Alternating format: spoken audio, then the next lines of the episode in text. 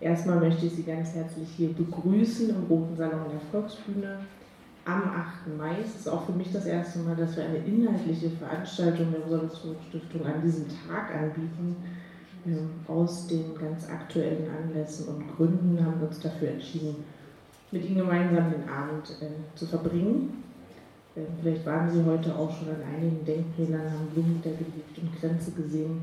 Die Stadt ist sehr voll. Wir haben eine große Polizeipräsenz in diesem Jahr in dieser Stadt anlässlich dieses Tages. Ähm, und ich freue mich trotzdem, mit Ihnen heute Abend hier reden und diskutieren zu können. Ich bin Annika Taschke, Referentin für Neonazismus in der Rosa-Luxemburg-Stiftung und ähm, führe das hier gemeinsam mit meinen Kolleginnen Birgit aus der Hellen Panke. Deswegen haben wir hier auch, ich habe vorhin einen Banner gesehen, wo die Hellen Panke mit draufsteht, und meinen Kollegen Fabian aus dem Europa-Referat, ähm, der für, auch für die Büros Moskau und Kiew zuständig ist, ähm, aber auch äh, unsere anderen Osteuropa-Büros. Wir haben es zu dritt versucht, ganz schnell ähm, zu organisieren, weil uns das heute wichtig war. Ich bin froh, dass wir jetzt hier alle zusammen sitzen. Ähm, Gleiches gilt für die beiden Dolmetscherinnen, die Sie hier im Raum sitzen sehen und die uns heute den Abend über begleiten, um das möglich zu machen, gemeinsam ähm, diese Veranstaltung durchzuführen. Wie Sie wissen ähm, und natürlich auch viel diskutiert wird, haben wir seit dem 24. Februar nochmal diesen Angriffskrieg Russlands auf die Ukraine. Ähm, wir lesen tagtäglich darüber. Ähm, wir lesen aber vor allen Dingen auch ganz viel über die Gründe oder die möglichen Gründe dieses Krieges. Und in anderen wird immer auch Putin zitiert mit der Frage der Entnazifizierung der Ukraine. Wir reden sehr viel über Nazis in der Ukraine. Das Azov-Bataillon ist eines der bekanntesten, was tagtäglich auch in den Medien benannt wird.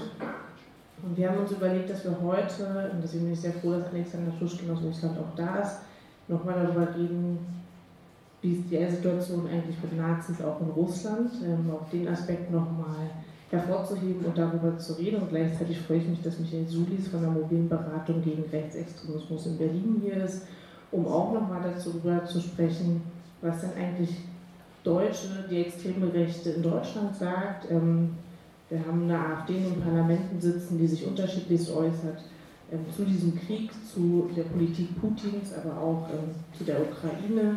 Und was passiert eigentlich? Also wir, haben jetzt, wir haben vorhin kurz über den 8. Mai gesprochen, morgen ist der 9. Mai, als Tag des Sieges, wo viel mobilisiert wird. Was passiert eigentlich auch ähm, in Deutschland anlässlich dieser Tage? Ähm, und gibt es Kooperationen, gibt es Netzwerke ähm, zwischen der extremen Rechten in Deutschland und der Ukraine, aber auch in Russland. Und um dieses breite Thema nochmal aufzumachen, haben wir diese Veranstaltung hier heute zusammengestellt, auch mit dem Blick ähm, auf die Diskussion dieser Entnazifizierungsformel, also von einem antifaschistischen Kampf in diesem Fall auszugehen und dass das sozusagen tagtäglich ähm, auch reproduziert wird in vielen Medien und wir viel darüber reden. Deswegen möchte ich gerne, freue ich mich, dass ihr beide hier seid, dass wir heute dieses, dass wir hier zusammen sitzen können und auch darüber reden können. Und würde direkt mit anfangen. Würden, ich würde mal kurz einen Test mit Alexander anfangen, damit wir das mit der Übersetzungsanlage vielleicht einmal probieren. Ähm, denn Alexander ist gerade aus Russland angereist. Ich bin sehr froh, dass er hier sein kann ähm, und arbeitet seit Jahren als Antifaschist in Russland, beobachtet die extreme Rechte vor Ort und arbeitet auch für uns als Rosa-Luxemburg-Stiftung an einem europäischen Beobachtungsprojekt. Wir haben so eine kleine Webseite, wo sehr klar aufgenommen wird, welche extreme Rechte denn Europa haben, wie sie miteinander vernetzt sind. Ähm, auch die europäische extreme Rechte im Parlament ist sozusagen Thema auf dieser Website und da ist Alexander Teil von. Ähm, herzlich willkommen, Alexander. Schön, dass du hier bist. Ich würde wieder kurz mit dir anfangen, damit wir auch gucken, ähm, wenn Sie mir ein Handzeichen geben können, sehe ich das hoffentlich, dass das klappt. Ähm, Vielleicht kannst du ganz kurz was zu dir sagen und deiner antifaschistischen Aktivitäten in den letzten Jahren. Das wäre total super. Thank you, thank you.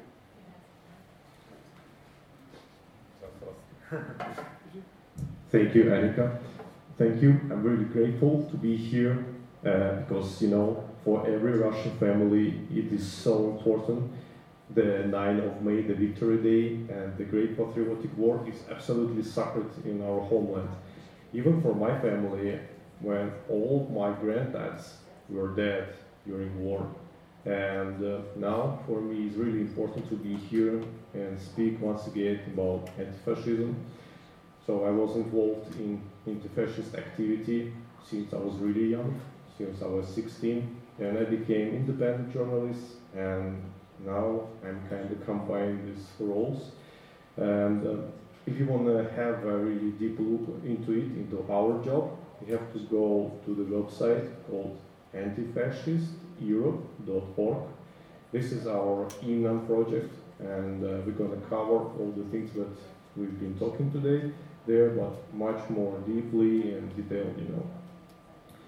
So we've been speaking with Annika about this whole issue, and uh, my main point, well, you have to understand me, but you have to you have to understand that this uh, anti-fascism and denazifying thing by Putin is kind of is not real for us, and uh, this is why we have to speak really like we have to take a strong take against this strong stance.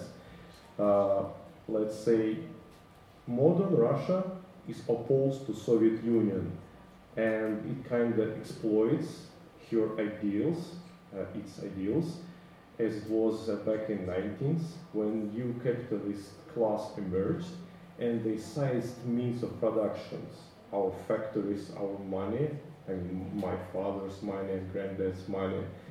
And in the same way, they exploit the idea of Soviet Union that won. And the Russian state anti-fascism is just, you know, typical cynism. And uh, when I heard that, uh, when I hear that Putin is, uh, you know, fascist, that he's worse than Hitler, I don't like that because he's not Hitler, of course. He's just a cynical capitalist. And well, let's say it's all about money and it's all about Russian imperialism. Uh, for me, it was really devastating because I was, you know, I was growing in this country and I saw how my ideals were crashed. Uh, back in 2005, there were, a, you know, civil event uh, that were made by state media agency called RIA Novosti. It was about this, maybe you saw it, uh, orange-black ribbon called St. George ribbon. And uh, then it was like that. People tried to put it everywhere, even uh, on their backpacks, on cars. And uh, people were really angry about that. You know, my granddad died there, and you're gonna put this on your backpack? What for? I even saw vodka bottles in a shop with this ribbon. This is, you know, this is kind of dumb, I'd say. But then it got worse. In 2012, a really great idea of, uh, you know, uh, undying regiment was invented. It was made by a local journalist in Tomsk, and they like it, was, it, it is our national memory. We're to carry portraits of our granddads who fought there and who died. And what happened next just shocked me because Russian state captured this whole idea and consumed it, devoured it. And now we're to see tomorrow this immortal regiment with, you know, let's say, I think there will be a Putin or some kind of state guys, and they're going to lead this whole commune with uh, Russian people dressed in Soviet uniform. In Russia, we have beautiful word for it. They say Победобесие. Победобесие means victory madness. Like when you kind of pay attention to victory, but deep inside you feel that is really stupid and kind of mad. And uh, when you dress your little kid in a military uniform, this is this is mad. I've got kids, but I don't want them to fight another war. So let's say the whole Russian anti-fascist state anti-fascism is so ugly that it became like that. Vodka bottles with ribbons, uh, you know, kids in military uniform. But on the other hand, we have our military veterans who are really, really poor. And I'd say this is the saddest part, because in the nearest Kazakhstan, uh, you know, neighbor country, veterans gonna receive in this year 2 million tenge. It's about 400 4,300 euro. And in Russia, they're gonna receive 10,000 rubles. It's only 200 euro. Yeah, of course, Kazakhstan has less veterans. It's only 300 veterans left. And uh, in Russia, there are 20,000. But you see, the difference is big. Nobody pays attention to veterans in Russia until it's, you know, 9th of May. So Russia exploits the idea of uh, Victory Day in its own interest, and it does very well. I mean, it's quite effective. Uh, we're going to see a wave of this crazy patriotism in a few days. And uh, I told my colleagues that I saw Putin's speech today, and he said, "We're going to win. We're going to win in Ukraine like we won back in 1945." This is madness. This is not the same.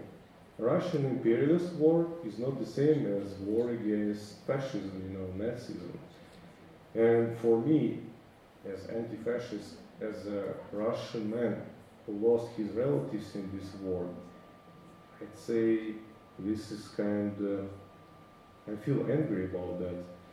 And that's why I want people to know about it more. And I'm really sad.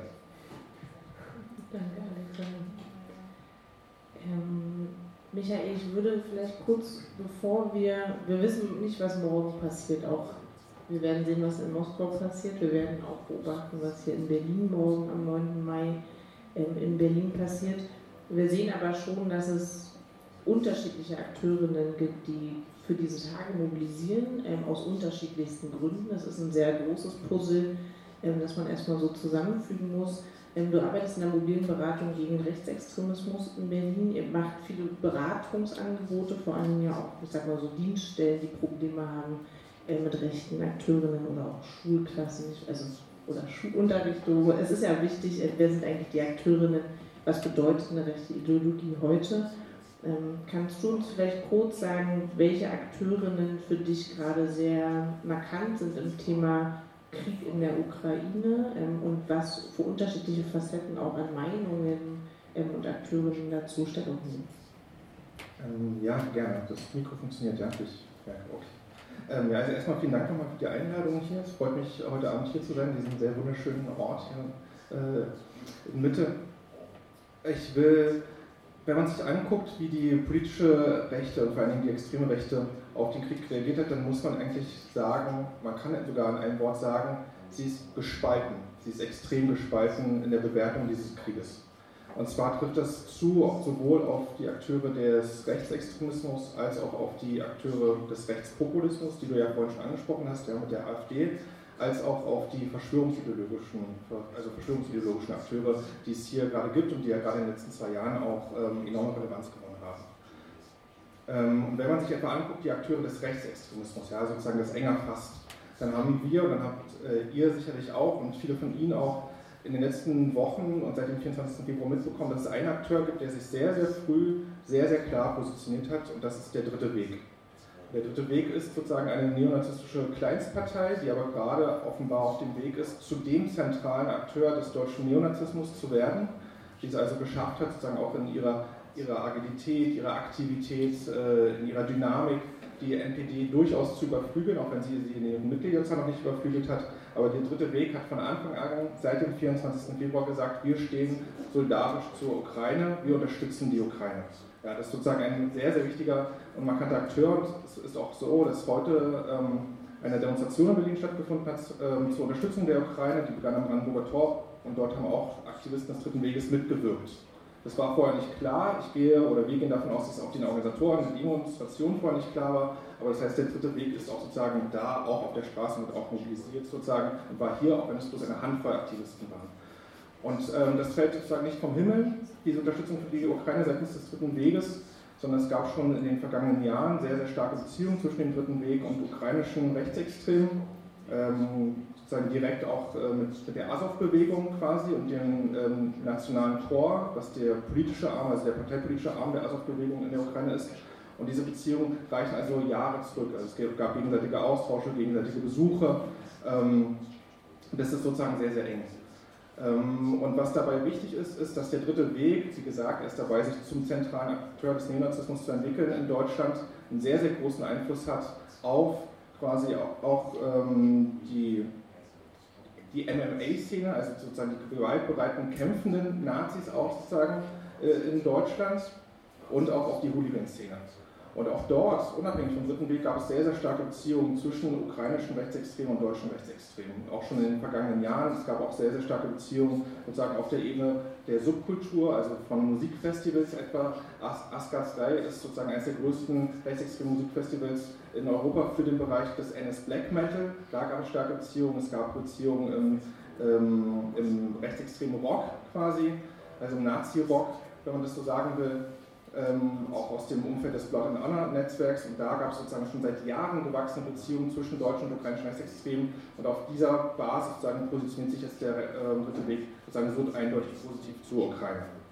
Das ist so die eine Seite, die wir haben. Ja. Das kann man sich vorstellen, was ist die ideologische Begründung? Die ist sehr, sehr stark angelehnt an einen Antikommunismus tatsächlich, auch jetzt im Krieg. Das heißt, dritte Wegaktivisten fallen immer wieder dadurch auf, dass sie jetzt Putin als eine Art Neo-Bolschewisten bezeichnen und dass da im Prinzip die russische Propaganda von einem antifaschistischen Krieg teilweise auch geglaubt wird, quasi, ja, gegen die man sich dann also aus rechtsextremer Sicht auch wehren müsse, deswegen sei die Unterstützung der Ukraine legitim. Das ist aber auch darüber hinaus noch der Nationalismus, das heißt die Bejahung der Verteidigung einer freien und souveränen Nation, die dort Relevanz hat für die Rechtsextremen, die Ukraine unterstützen. Und es ist die Idee von einer Verteidigung Europas, ja, also sozusagen eine paneuropäische rechtsextreme Idee, die Völker Europas, die gemeinsam eine, also eine Gemeinschaft weißer Völker sind, haben sich zu verteidigen und zueinander zu stehen. Und die kämpfen jetzt gegen ein als asiatisch gelesenes Russland, ein Russland, in dem es quasi Platz gäbe für Muslime, Juden und Asiaten. Das ist sozusagen der Sprech des dritten Weges und die Idee dabei. Ja. Das ist der eine Bereich. Wir haben aber auch rechtsextreme Akteure, die sich ganz klar und sehr, sehr früh, auch seit Ende Februar, pro Russland, pro Putin besser gesagt, ähm, positioniert haben. Das sind insbesondere das Reichsbürgerspektrum, das ist aber auch die rechtsextreme Mischszene, wenn man sie so nennen will. Das heißt, diese Szene, die insbesondere seit den flüchtlingsfeindlichen Mobilisierungen 2015 sich gebildet hat. Also das, was wir so unter dem Schlagwort Pegida kennen oder in Berlin hier Bergida. Ja, das sind rechtsextreme Akteure, die sehr früh sehr klar auch pro äh, Putin geäußert haben. Und daneben, du unterbrichst mich, wenn ich zu lange rede, ja? Okay. Und daneben gibt es auch Akteure, die sehr tief gespalten sind. Ein wichtiger Akteur, der sehr tief gespalten ist und der dadurch handlungsunfähig erscheint seit dem 24. Februar, also seit dem Beginn des Krieges, mit dem Beginn des russischen Überfalls auf die Ukraine, ist etwa die NPD. Es gibt viele verschiedene NPD-Aktivisten, die sich pro Putin äußern, äußern sich pro Ukraine und wieder Dritte versuchen sich in einer neutralen Position. Das ist ein Akteur. Und ein Akteur, äh, dessen Aktivitäten ich euch auch sozusagen eure Aufmerksamkeit noch lenken will, ist eben die neue Rechte. Wenn wir uns anschauen, wie die neue Rechte reagiert, ist auch die neue Rechte gespalten. Es gibt etwa ähm, den Jung Europa Verlag, gegründet von Philipp Stein, das ist der Leiter von 1%, also einem ganz, ganz wichtigen ähm, neurechten, äh, ja, einer neurechten Organisation in, in Deutschland. Der unterstützt im Prinzip einen Journalisten, einen neurechten Journalisten, der in die Ukraine gefahren ist und dort erst eine ähm, Blog, Tagebuch führt. Und der besucht eben unter anderem auch das Azov-Regiment und unterstützt sozusagen die ukrainische Seite. Es gibt aber auch neurechte Akteure, wie etwa die Identitäre Bewegung in Linz, die sich ähm, Personen einladen für Podiumsdiskussionen, die explizit pro-russisch sind, also pro-Putin. Das heißt, die neue Rechte anhand schon sozusagen auch die identitäre Bewegung ist gespalten. Und wenn man sich anguckt, was Martin Sellner gesagt hat, einer der zentralen Akteure der identitären Bewegung in Deutschland und Österreich, der hat im Prinzip gesagt, was hier bevorsteht aufgrund des Krieges ist eine Art rechter Bürgerkrieg. Wir dürfen uns nicht spalten lassen. Wofür denn eigentlich? Ja, der beobachtet sozusagen die Entwicklung in der extremen Rechte mit Sorge und sagt, die extreme Rechte ist gespalten, das darf nicht passieren. Und ihm zur Seite springt jemand wie Götz Kubitschek. Götz Kubitschek äh, ist sicherlich auch ein Begriff, sozusagen, der Vordenker des Instituts für Staatspolitik, der neurechte Vordenker im Prinzip in Deutschland, der auch gesagt hat, wir dürfen uns hier an dieser Frage nicht spalten lassen. Wofür auch? Wir haben gar keinen Einfluss auf die tatsächlichen Ereignisse in der Ukraine und in Russland. Wir müssen uns neutral zurückhalten. Alles andere dreht uns selbst nur durch den Fleischwolf. Das sind sozusagen die Akteure der extremen Rechten, die extrem gespalten sind an dieser Frage. Das ist ähm, für mich ein guter Punkt äh, einzuspringen, ähm, weil Alexander und ich vorhin auch kurz gesprochen haben. Ähm, bevor ähm, aber Alexander uns kurzzeitig gespalten, das Verhältnis in Russland selbst ist, musst du uns, glaube ich, einen kurzen Blick geben in die Nazi-Szene, neue Rechte in Russland. Ähm, das ist für viele vermutlich in ein eher neueres Feld. Ähm, du bist ja gerne Aktivist vor Ort. Wer sind denn Akteure vor Ort ähm, und wie ist deren Position zum Krieg, wenn wir schon sehen, dass das in Deutschland logischerweise oder an vielen Stellen sehr merkwürdigerweise äh, unterschiedlich ist? Wie ist das in Russland? Um, you see, the same thing happened in Russia too, and they even have the special name for it. Uh, when the war started in uh, back to 2014, the Russian right-wing uh, community split it in half, and they even have special name for it. They call it the Great Divide, and they put it everywhere, like we've been great divided. And roughly, let's say one half that took Russian side, they were, let's say, imperialists, and the other half, uh, much easier to identify, they were straight, outspoken neo-Nazis.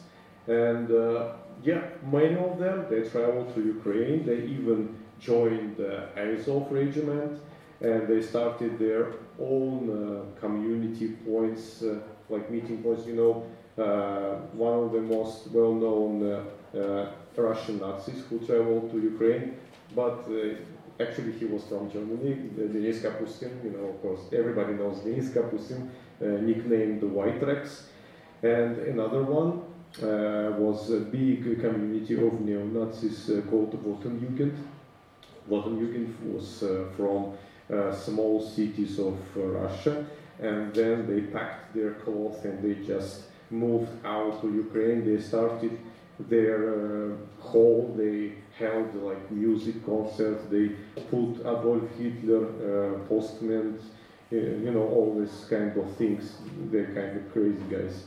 And uh, we know a lot about uh, typical, you know, common fighters who went, actually they went to the war, but it was, you know, eight years ago. And uh, the split was so crucial for them. They never restored their former power, and uh, from that point, I'd say right-wing community was crushed in Russia uh, after split uh, at one hand, and then police campaign came. Uh, police is really effective in Russia. Yeah, that's bad, but yeah, they kind of arrested all of them and uh, the biggest movement called uh, Russians, Ruski, was crushed and leaders were sentenced to different terms, like five years maybe. And uh, all of these straight neo-Nazis, they understood the message from the state quite clearly that they have to flee or to stay and you know keep their profile low. But I'd say the political field in Russia is so clear we don't see even, you know, it's not about only far right, but even good left organizations are so weak right now. It was like after atomic bomb explosion. But uh, some of them stayed, and let's say this uh, pro-Russian side, and they took, of course, they took uh, Donbass side back in 2014, and now they're promoting the war and of course, one of them, the most prominent is uh, uh, movement around uh, Yegor Prosvirnin, who was kind of, he, he was dead in one month before the war came. And there was a huge conspiracy theory why, what happened to them. But he was drunk and he fell out of balcony. It was quite stupid.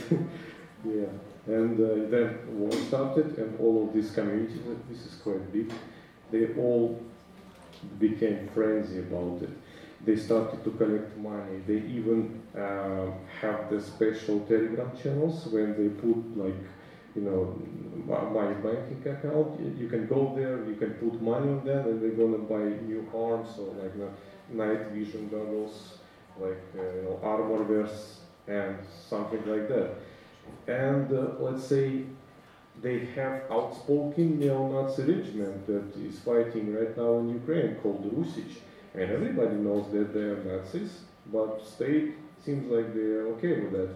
And we know quite good about them, and they know that we know about them, but nobody does a thing. And uh, yeah, this is uh, Sergei uh, Alexei Milchikov, nicknamed Serb, and his comrade called uh, Jan Petrovsky, the Great Slav. Mm, they are neo-Nazis, and uh, you know that they committed military uh, being prosecuted in USA. They have like legal cases put against them. Yeah, but uh, in the end, we have to understand that the political field now is so strictly controlled by the state. It's nearly impossible to be independent and to act independent rather than a state way of thinking. So let's say even these pro-Russian guys, strict pro-Russian guys, like small organization called SERP, they they're really small. Even they kind of try to support their own state. State doesn't let them do because in Russia nobody likes initiative. If you're kind of active, especially in this you know civic field, you have to be dangerous, and that's why we have to put you in prison. That's why I wear a mask because I'm kind of scared. yeah, I'm sorry. yeah, so uh, let's say uh, nowadays the far right community is still split, and of course we've got uh, some new right, as they say, and uh, one of the most prominent new right guys in Russia is Roman Uniman. He was against war uh, at first, but then he took other side. Uh, he's really important for us because he tried to be elected, you know, in the normal elections, but he failed. And uh, we have other, like really, really small organizations that got divided. Uh, well, I'd say they really don't play a role in this campaign. But one of them is really important for us, and his name is Alexander Dugin.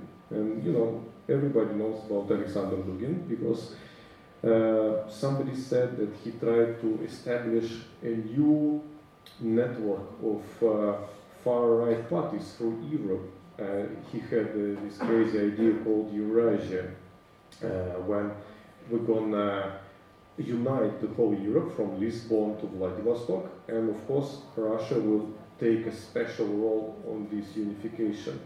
And Dugin was kind of crazy about this war and he was everywhere on state TV. And his daughter, he has a small, you know, young daughter.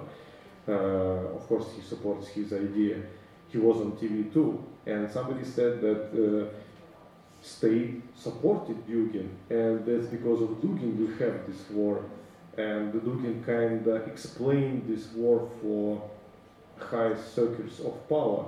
But actually, I don't believe in that of course, he's a far-right philosopher, but I'd say he's still crazy old man, and uh, at the end, nobody believes him. Maybe except uh, really, really low, of like intelligence officers in Russia, because his father was an intelligence officer, he was a general. And yeah, maybe right now Dugin has his highest point of his career, but I'd say that. Uh, this is only a coincidence. This is the way that uh, Russian state acts and Dugin acts. It's only just you know coincidence, let's say. But yeah, at the end, we don't have independent players in uh, political Russian field. Uh, it has been cleared, and I think it will be like that in the near future. Yeah, Ähm, um das Bild vielleicht nochmal komplizierter zu machen. Ihr beid, ja, also das, deswegen machen wir, glaube ich, diese Veranstaltung. Wir haben mit beiden Seiten gesehen, dass die extreme Rechte sowohl in Russland auch in, als auch in Deutschland sehr gespalten ist, wenn es um das Thema geht. Das heißt, wir haben, wenn ich das richtig verstanden habe, russische Neonazis auch in der Ukraine, ähm, wir haben russische Neonazis in Russland ähm, und wir haben ähm, vielleicht auch, ähm, darüber wollen wir jetzt ganz kurz reden, ähm, die extreme Rechte in Deutschland, die sich vorbereitet oder zum Teil ausreißt. Wir wissen darüber sehr wenig, wir haben ja vorher schon mal darüber gesprochen.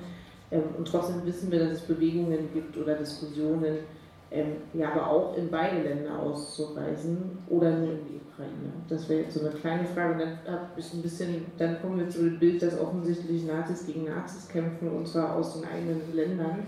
Ähm, was das dann noch absurder macht, wenn man das mal zusammenbringt. Aber da können wir dann später nochmal drüber reden. Ähm, wie ist denn eure Beobachtung gerade, aus, mindestens aus Berliner Sicht vielleicht? Ähm, bewegt sich was? Wollen Leute tatsächlich raus? Ähm, was geschieht da? Ja, bevor ich direkt darauf antworte, will ich bloß sagen, genau, das erscheint jetzt erstmal als absurd. Nazis kämpfen gegen Nazis oder beziehungsweise Nazis positionieren sich gegen Nazis da. Rechtsextreme positionieren sich gegen Rechtsextreme. Hatte ja vorhin ja ungefähr gesagt, so ein bisschen, was so der ideologische Background ist von Rechtsextremen, die sich pro Ukraine äh, positionieren. Der andere Background von Rechtsextremen, die sich pro Russland positionieren, ist ja eben auch der positive Bezug auf Nationalismus, auf autoritäres Denken, das antiwestliche, das antiliberale Denken, ja, also homophob, antifeministisch etwa. Das wird auch ganz klar so gesagt. Also die Freien Sachsen etwa, ähm, von denen ihr sicherlich schon gehört habt, wichtiger rechtsextremer Akteur in Sachsen bei den Corona-Protesten, die sagen, wenn Putin gewinnt, dann kommen die bis hierher und dann ist Schluss mit Moslems in Deutschland. Dann ist Schluss mit Gender Gaga. Ja? Also sozusagen diese ganze Ablehnung der reflexiven Moderne, die findet sich darin. Das heißt, sowohl die Unterstützung für die Ukraine als auch die für Russland ist sozusagen kompatibel mit einem rechtsextremen Weltbild. Ja, es gibt da sozusagen nicht den positiven und den negativen Pol. Und das erklärt vielleicht ein bisschen diese absurde Situation. Und wenn man sich jetzt anguckt ähm, in Bezug auf die Ausreise, was passiert da? Tatsächlich ist es so, dass ähm, dem Bundesinnenministerium und dem Verfassungsschutz wären jetzt aktuell etwa, das ist so der Stand von April, bekannt, dass ungefähr 20 Rechtsextreme aus Deutschland ausgereist sind Richtung sozusagen ukrainischer Kriegsgebiete. Davon fünf ungefähr mit der, also ungefähr fünf, eine niedrige einstellige Zahl, etwa fünf, mit der Absicht tatsächlich an Kampfhandlungen teilzunehmen. Es gibt auch welche, die ausgereist sind und auch schon wieder zurückgekommen sind. Und diejenigen, die das machen, kommen aus unterschiedlichen ähm, Bereichen des Rechtsextremismus. Also das sind sowohl Leute, die erst aus dem Kampfsportbereich kommen, über den ich vorhin ja schon sozusagen erwähnt hatte, Leute aus der neuen Rechten sind das. Das sind aber auch Leute etwa aus dem Umfeld des, der Partei Der Dritte Weg, die dorthin fahren, die da auch sozusagen versuchen, Material hinzuliefern. Also unter anderem eben äh, splittersichere Westen, schusssichere Westen, äh, Nachtsichtgeräte etc. Ähm, und andere, die versucht haben einzutreten, zum, äh, also hinzufahren, zum Beispiel von einer Splittergruppe des Dritten Weges, die Neue Stärkepartei, NSP, NS-Partei, ja, die dann aber es nicht geschafft haben, über die Grenze zu kommen, glücklicherweise. Das ist aber ein sehr, sehr grobes Bild, das man da nur hat, weil auch die, die sogenannten Sicherheitsbehörden in Deutschland nicht sagen können, wie viele es tatsächlich sind, weil die Szene sich einfach unglaublich professionalisiert hat, die rechtsextreme Szene. Das ist nicht so, dass man sich das vorstellen kann, dass jemand das dann auf YouTube oder äh, bei Facebook ankündigt. Ja? sondern es gibt da sozusagen eine größere Konspirativität als noch vor fünf oder zehn Jahren diesbezüglich. Deswegen ist es schwer, das zu überprüfen. Und es gibt ja auch mannigfaltige Wege, sozusagen äh, von Deutschland in die Ukraine zu gelangen, einfach auch über die Drittstaaten. Deswegen sind diese Zahlen sehr, sehr ungenau und äh, müssen so ein bisschen mit Vorsicht genossen werden. Ähm, was wir bisher wissen, ist, dass diejenigen, von denen man es weiß, gehen sozusagen auf die ukrainische Seite. Die gehen nicht auf die russische Seite, nicht auf die pro-russische Seite. Einfach wahrscheinlich, weil ähm, es da irgendwie engeren Beziehungen gab. Aber man muss auch wissen, es gab deutsche Rechtsextreme, die waren in, in der Kampfsportausbildung und auch in der Waffenausbildung in der Ukraine, auf der ukrainischen Seite. Und es gab auch deutsche Rechtsextreme, etwa aus dem Umfeld der jungen Nationalisten, der Jugendorganisation der NPD, die auch in Russland waren, bei der äh, russischen Reichsbewegung sogenannt, ja, Russian Imperial Movement und die das sozusagen unterstützt haben und sich dort eine Waffe haben ausbilden lassen. Das heißt, potenziell ist beides möglich, aber bisher scheint es so zu sein, dass es eher sozusagen die pro-ukrainische Seite ist, die sozusagen davon profitiert, ja, von der Ausreise deutscher Rechtsextremer. Der Verfassungsschutz sagt jetzt, das ist alles sozusagen Maulheldentum, was dort passiert. Die deutschen Rechtsextremen reden viel darüber, auszureisen, dorthin zu gehen, aber sie tun es eigentlich nicht. Aber wie gesagt, es ist mit Vorsicht zu genießen. Und natürlich ist das trotzdem eine Gefahr. Wir wissen nicht, was passiert, wenn deutsche Rechtsextreme dort an Waffen gelangen, Kampferfahrung erhalten, trainiert sind, ausgebildet sind, vielleicht auch abstumpfen in diesen Kämpfen und dann auch wieder zurückkommen. Ja, wir wissen auch nicht, was sozusagen mit diesen Waffen, die dort passieren, wie leicht die vielleicht auch wieder nach Deutschland geschmuggelt werden können und was dann dort, also hier dann deutsche Rechtsextreme machen. Das heißt, es ist eine Gefahr da muss man tatsächlich aufpassen. Ja? Man darf das nicht unterschätzen. Vielen, vielen Dank, Michael. Ich bin, ähm, wäre da auch sehr vorsichtig, ob es wirklich nur Maulheldentum ist ähm, und Geprahle. Ähm, wir haben jetzt ein, deswegen eigentlich ein sehr diffiziles Bild gezeichnet. Ähm, und trotzdem ging es uns ja auch darum, nochmal darüber zu reden, dass ähm, die extreme Rechte auch in Europa unfassbar vernetzt ist. Ähm, wir reden viel über die extreme Rechte in der Ukraine momentan und sehr wenig über, ähm, du hast gerade für Deutschland aufgezeichnet, und die Verbindungen miteinander, die so wichtig sind, damit man das ein bisschen größer sieht, weil sie hören nun mal nicht an diesen Grenzen auf. Ähm, es gibt die Bewegung, es gibt die Vernetzung, sie lernen vor allen Dingen voneinander. Das habt ihr beide jetzt gerade auch nochmal sehr deutlich gemacht. Ich würde euch beide jetzt kurz nochmal bitten für so ein Abschlussstatement, bevor wir dann euch und Ihnen die Möglichkeit geben, nochmal kurz Fragen zu stellen. Ich gehe davon aus, dass es welche gibt. Ähm, Alexander, du hast vorhin gesagt, du bist wütend. Ähm, du bist jetzt hier. Ähm, du hast gesagt, du möchtest auch ganz viel darüber reden.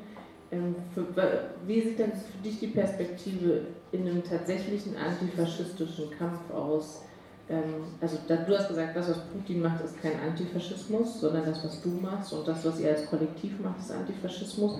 Wie ist gerade eure Perspektive im Hinblick auf die nächsten Wochen und vielleicht nochmal als Einschätzung deinerseits? Yeah, I mean, this is really tough questions. I don't have uh, good answers to that, but I say inside our collective, small but really active, we're gonna put really, really you know, strong stance. We're going to have a strong stance against state anti-fascism. We don't want to join the Victory Day parade tomorrow, and I think we're going to say to our supporters that, you know, there is a difference between real anti-fascism and state anti-fascism, which is dull and empty inside and will lead to more death. And uh, but you know, Annika I'd like to say something really inspiring, but I, am sorry, but I, I don't have good answers because we don't have a big organization like Ernst Bergman had. We don't have numbers. We don't have, you know, you know, means to do that. So let's say it's, maybe it's more about our moral position and uh, so maybe it's about working with media. Maybe that's why I'm here and talk about about it with you because I don't have any other opportunity to be against it. That's maybe because this is this is our weakness. And yeah, what about perspective? we don't have any future in Russia. this is kind of funny. And I see this is a depression. The big depression will come, and the whole nation will be devoured by it for years.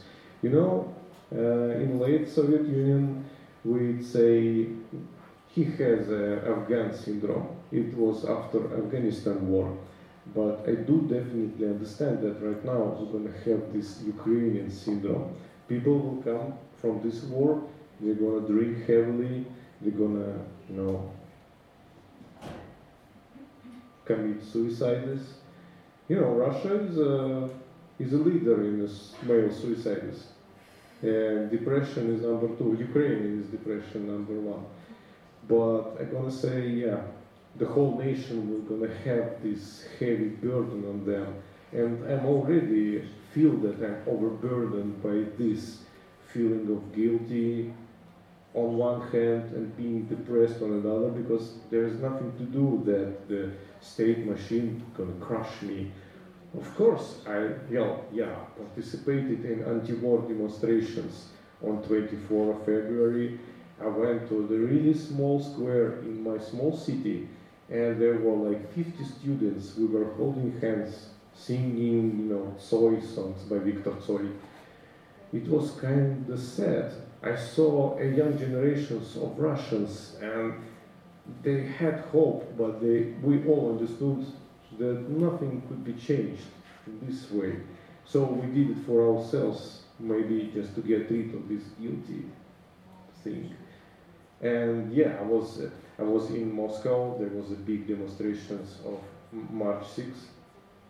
Like 2,000 people in front of Red Square. They were running from police one side to another, and I felt the same desperate thing inside all of us and uh, maybe uh, maybe it's me being too pessimistic about it. But let's say this war will change everything, not only in Russia but in the world. But we have to wait really, really long time. Maybe it will be the war when Russia state will kill itself, you know, kind of suicidal war. Putin is 69 right now, and people in Russia live only to 72, so we have to wait only three years more. yeah, but maybe he will live more, I don't know. But let's say, yeah, we feel really, really desperate about that. Vielen Dank. Ich glaube, zumindest von mir ganz persönlich kann ich nur viel Kraft und vor allem Danke wünschen. Also Danke sagen und viel Kraft wünschen. Internationale Solidarität soll ja am Ende vielleicht doch immer ein bisschen helfen. Schön, dass du da bist. Ähm, Alexander ist auch noch den ganzen Abend da. Ähm,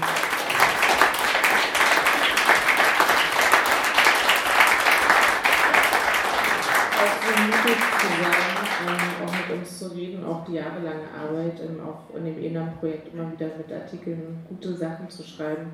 Vielen, vielen Dank. Und wir versuchen immer alle zu unterstützen, wo wir können. Äh, das werden wir auch weiterhin machen. Ich würde ähm, Michael dich ganz kurz noch mal bitten für den Ausblick in Berlin. Vielleicht gibt es was, wo ihr auch als MBR sagt, da muss man jetzt noch mal hingucken oder vorsichtiger mit umgehen.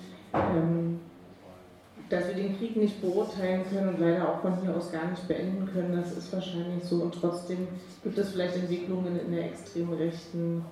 Ähm, auch wir hatten jetzt zweieinhalb Jahre Corona-Pandemie, ähm, die ist noch nicht beendet und wir hatten jahrelang Demonstrationen hier mit ganz anderen Menschen auf der Straße, die eine Szene auch verändert haben. Gibt es was, wo ihr gerade sagt, okay, da müssten wir in den nächsten Wochen nochmal einen Blick drauf werfen und als Berliner Gesellschaft oder so nochmal drauf achten, vielleicht im Umfeld? Also ich denke, die demokratische Zivilgesellschaft ist natürlich immer gut beraten, wenn sie einen Blick auf ihre politischen GegnerInnen wirft. Das ist einfach die extreme Rechte insgesamt und das ist vor allem auch der organisierte Partei, für mich organisierte Rechtspopulismus zur AfD. Ähm, konnte ich jetzt noch gar nicht sagen, aber ich reagiere natürlich gerne auf Nachfragen aus dem Publikum und kann das dann ergänzen. Aber ähm, ich würde sagen, als, wenn wir uns angucken, was passiert vielleicht morgen. Morgen wird, äh, wird Staatenlos.info, das ist eine Reichsbürgerorganisation, wird auch eine Kundgebung abhalten im sowjetischen Ehrenmal im Treptower Park. Und es ist natürlich gut zu wissen für die demokratisch organisierte Zivilgesellschaft, ähm, dass es solche Events gibt und dass man vielleicht auch etwas dagegen tun kann. Ja? Und die VVN ist ja, also VVN BDA ist ja sehr aktiv auch dabei, das zu tun. Ähm, und ich glaube, bei all dem, wenn man sich betrachtet, wie sich die politische Rechte zu diesem Konflikt äh, verhält und welche Rolle da zum Beispiel eben auch die Akteure äh, haben, die jetzt in den letzten zwei Jahren während Corona sehr, sehr stark waren, dann ist ganz zentral, dass dort sozusagen nationalistisches, autoritäres, antiliberales Denken sozusagen eine zentrale Rolle spielt und zunehmend auch ein verschwörungsideologisches Denken eine Rolle spielt. Und ich glaube, alle, die sich sozusagen dagegen engagieren wollen, müssen sich mit diesen Formen des Denkens auseinandersetzen, müssen verstehen, dass das nicht Form des eigenen demokratischen und wenn ich jetzt bei der Luxemburg-Stiftung bin, Form des eigenen Linkensdenken sein können, wenn man sich emanzipatorisch und demokratisch aufstellen will, humanistisch aufstellen will, und müssen sozusagen gegen dieses Denken eben auch agieren, weil es eben leider zu oft vorkommt, dass auch demokratische Akteure und auch linke Akteure eben selbst solch ein Denken eben auch mitunter anhängen. Ich glaube, das ist sozusagen eine ganz, ganz zentrale Aufgabe, die nicht bloß eine Aufgabe ist für die politische Linke, so wie es ja ganz oft dargestellt wird, links und rechts werden sozusagen gleich und kommen sich da sozusagen näher an diesen Hinweisentheorien. Das ist eine Aufgabe für die gesamte Gesellschaft, für alle demokratischen Akteure in dieser Gesellschaft und das ist natürlich aber auch vor allen Dingen für die politische Linke, die ja da sehr, sehr entschieden ist mit ihrem selbst antifaschistischen Anspruch. Vielen Dank. An euch beide, dass ihr hier seid.